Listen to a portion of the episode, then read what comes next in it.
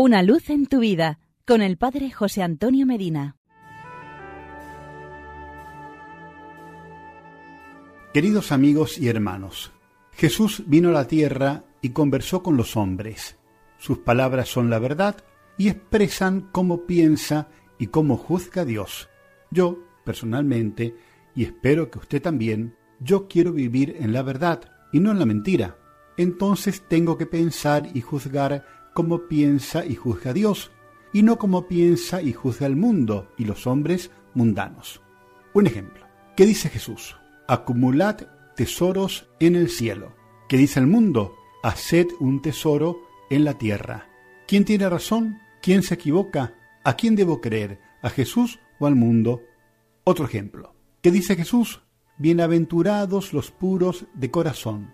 ¿Qué dice el mundo? Felices los que pueden gozar de todos los placeres.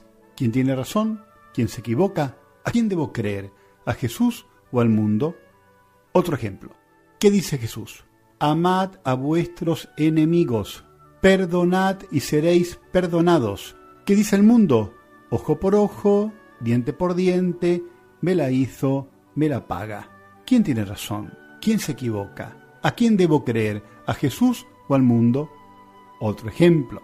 ¿Qué dice Jesús? ¿Para quién serán las riquezas que has amontonado? Esta noche se te pedirá cuenta de tu alma. ¿Qué dice el mundo? Come, bebe, date buena vida, tienes muchas riquezas acumuladas para largos años. ¿Quién tiene razón? ¿Quién se equivoca? ¿A quién debo creer? ¿A Jesús o al mundo? Dice Jesús en el Evangelio de San Mateo capítulo 5 versículo 18. Sí, os lo aseguro, el cielo y la tierra pasarán antes que una i o una tilde de la ley deje de cumplirse.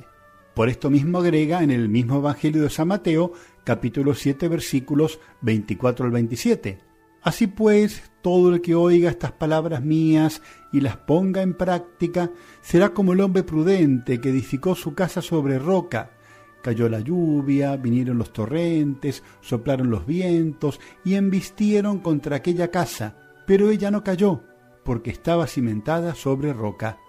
Y todo el que oiga estas palabras mías y no las ponga en práctica será como el hombre insensato, que edificó su casa sobre arena. Cayó la lluvia, vinieron los torrentes, soplaron los vientos, irrumpieron contra aquella casa y cayó, y grande fue su ruina.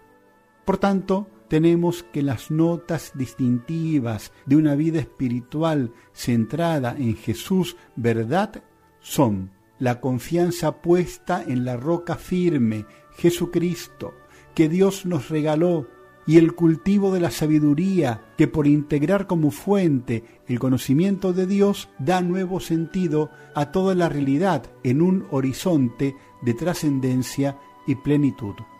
Por lo tanto, no hace falta responder quién tiene razón, quién se equivoca, a quién debo creer, a Dios o al mundo.